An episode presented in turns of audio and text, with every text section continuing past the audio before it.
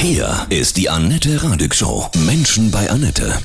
Autor und Schriftsteller Thomas Kraft. Guten Morgen, Thomas, grüß dich. Guten Morgen, Annette. Hm. Du hast ein wichtiges Buch geschrieben, wie ich finde, wie Literatur Rockmusik inspiriert. Das interessiert uns natürlich wirklich. Wir sind ja alle Rocker. Das heißt Rock and Read. David Bowie zum Beispiel, der hatte ja fast so, ein, so eine mobile Bibliothek, schreibst du. Ja, er hatte eine Art Schrankkoffer, äh, den er offenbar zu all seinen Konzerten mitgenommen hat. Angeblich passten in dieses Teil, das so groß war, wie ein Riesenverstärker, äh, über 1000 Bücher. Man mag, kann es sich kaum vorstellen.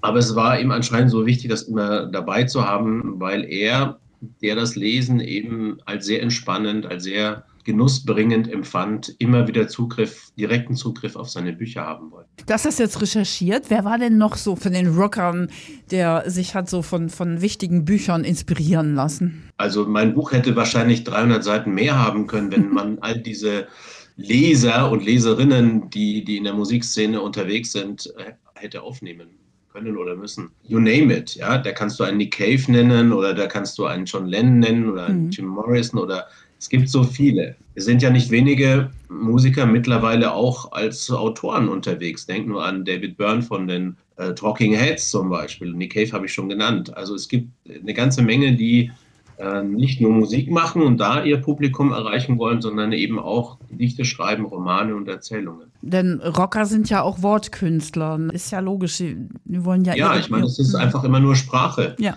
Also ob mhm. du sie, ob du sie singst, ähm, es bleibt letztlich ein Gedicht, das vertont wurde. Genau. Und nicht wenige, ich darf mal an Leonard Cohen zum Beispiel erinnern oder an, an Jim Morrison, waren im Grunde ihres Herzens und auch von ihrem eigenen Selbstverständnis her eigentlich Dichter, mhm. Poeten. Mhm. Und sie haben sich eigentlich nur eine Gitarre umgehängt, um ein größeres Publikum zu erreichen, weil als Lyriker, naja, da erreichst du vielleicht äh, maximal 100 Leute bei einer Lesung. Ja. Aber wenn du natürlich ein Konzert gibst und kannst da deine Songs zum Besten geben, letztlich sind das ja auch deine Gedanken, deine Emotionen, hm. die du in ein Gedicht äh, verpackt hast, dann hören dir Tausende zu und du wirst im Radio gespielt. Und das war also auf jeden Fall zum Beispiel auch für Leonard Cohen der Impuls, um überhaupt äh, Musik zu machen. Ja. An sich hat er sich immer als, als Poet verstanden. Der berühmteste, ja, ist ja sozusagen, weil er den Nobelpreis für Literatur bekommen hat, Bob Dylan. Ja, also das äh, mag man jetzt, also von, von, der literarischen Seite her natürlich auf jeden Fall. Also das ist natürlich äh, die höchste Auszeichnung und es ist ja schon bezeichnend, dass einerseits hier ein Singer-Songwriter den Nobelpreis bekommt für Literatur und mhm. nicht für, für sich, für seine außergewöhnlichen Kompositionen, sondern tatsächlich für Literatur, also für seine Texte. Andererseits war es aber auch sehr außergewöhnlich, wie scharf die Kulturkritik auf diese Auszeichnung reagiert hat. Ja. Denn es gab nicht wenige, die sagten, jetzt ist der Nobelpreis für Literatur nichts mehr wert. Es hat ihn ein, ein, ein Sänger bekommen, ja, irgendein Bänkelsänger, ja, ein, äh, ein Rocker, äh, wie man ihn auch nennen mag. Ja. Also das war nicht die Kategorie, in der die Literaturkritik eigentlich ihren, ihre höchste Auszeichnung verortet sah. Und mhm. es gab heftige Auseinandersetzungen. Wie Literatur, Rockmusik inspiriert. Welche Geschichte hat dich besonders berührt bei deinen Recherchen, beim Schreiben? Ach, es, es ist wirklich, also jede Geschichte hat einfach ihre Facette. Wenn man an mhm. jemanden denkt, wie zum Beispiel Patti Smith, die auch auf dem Cover ist, dann finde ich schon sehr berührend, wie sie als junges Mädchen, das da von zu Hause ja mehr oder weniger ausreist und dann an einer Bushaltestelle durch Zufall einen in einem Papierkorb einen Gedichtband von Arthur Rimbaud, einem französischen Symbolisten und Lyriker, findet und sich total in diese Verse verliebt, die sie ihr Leben lang begleiten werden und die Eingang in ihre Lyrik, sie hat ja auch Gedichte, die nicht vertont wurden, veröffentlicht, und in ihre Songs. Das führt bis dahin, dass sie auf den Spuren dieses Dichters reist, dass sie nach Frankreich fährt, dass sie Museen aufsucht, dass sie recherchiert und dass sie zu guter Letzt vor ein paar Jahren tatsächlich sogar sein dem Verfallen anheimgegebenes Geburtshaus kauft und dort wow. eine Art Schreibwerkstatt für, für Dichter einrichtet. Sehr karg und so, aber mit dem Nötigsten versehen. Und sie hat diesen Ort einfach äh, dem, dem Vergessen entrissen. Einfach in Verehrung für Arthur Rimbaud. Und das finde ich schon außergewöhnlich. Ich meine, sie ist auch ein, ein großer Brecht-Fan und sie hat Brecht gesungen, sie auf den Brecht-Festivals aufgetreten, genauso wie eine Marion Faithful und, und andere. Ja. Brecht ist auch so ein ein Stern in diesem Rockhimmel. Mhm. Sie ist sogar nach äh, Algerien gereist, wo Arthur Rimbaud äh, gelebt hat. Und also der ist ja nicht so furchtbar alt geworden und hat ja nur in ganz jungen Jahren Gedichte geschrieben. Ist ja dann ins Ausland gegangen, um eigentlich als, ja, als Kaufmann zu leben. Und er hat dann sich so zurückgezogen in eine Stadt, die man heute eigentlich nicht mehr kennt. Und dorthin ist Patti Smith gereist und hat eine Platte aufgenommen, zusammen mit Sound Collective. Und, und in dieser Musik, die sie da aufnimmt, integriert sie die, die Texte von Arthur Rimbaud und eine einheimische Sufi-Gruppe. Also Sufis sind so Tänzer, Derwische, Leute, die sich mit, mit der eigenen Musik in einer Art Trance singen. Uh, und das ist wahrscheinlich eine, eine Art von Erlebnis, wie es wahrscheinlich auch Arthur Rimbaud gehabt hat. Mhm. Und um all das nachempfinden zu können, ist sie extra dorthin gefahren und hat in stundenlanger und tagelanger Aufnahmen, bis die alle in diese Trance gekommen sind, hat sie das aufgenommen. Also daran sieht man schon, wie viel ihr an, an, an diesem Dichter gelegen ist und wie sehr er ihr, ihr Denken und Fühlen geprägt mhm. hat. Sehr spannende Geschichte, ist ja auch was sehr Spirituelles, diese Derbische. Absolut. Ne? Ich meine, ja. hm. es geht ganz oft in diesen Geschichten um Bewusstseinserweiterung. Ob du ja. das bei Jim Morrison nimmst, der, der ja auch viel mit Drogen experimentiert hat, mit der Ambition, Bewusstsein zu erweitern, neue Realitäten zu erschließen und sich einem Natur Mystiker wie dem, dem Schotten William Blake äh, und seinen Gedichten genähert hat. Ja. Also das gibt es immer wieder, ja, diese, dieses Gefühl, man muss noch sozusagen über eine The Doors, ja, man muss noch eine Tür aufmachen, um in eine Welt eintreten zu können, die mehr ist als das, was man bislang erlebt hat. Also dann bietest du ja quasi mit deinen Geschichten ja so eine richtige Playlist. Kann ich ja gucken irgendwie, oh, da müsste ich mir den alten Morrison nochmal wieder anhören und vorher vielleicht dein Kapitel darüber lesen. Also ich habe ja auch dem Buch eine Playlist äh, noch äh, beigefügt, die jetzt auch über die Beispiele, die ich jetzt genannt habe, und es sind ja nur einige, die ich äh, in dem Buch wirklich etwas mhm. ausführlicher darstellen kann. Er ist, äh, ich weiß nicht, ein Lebenswerk geworden mit 800 Seiten. Das konnte ich jetzt nicht leisten. Auch nicht. Aber, das kann ja noch kommen. oh, nicht meinem Alter.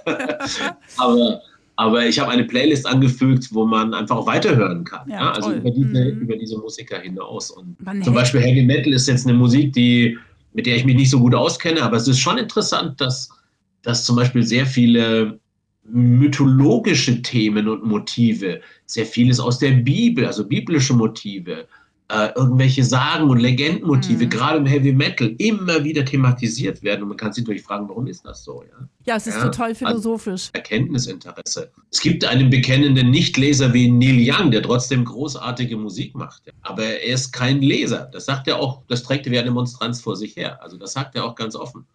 Und es gibt eben sehr viele andere, die, die lesen und, und äh, Filme schauen und die sich für bildende Kunst interessieren und genau diese Einflüsse in ihre eigene Kunst integrieren, ja. weil sie dadurch bereichert werden.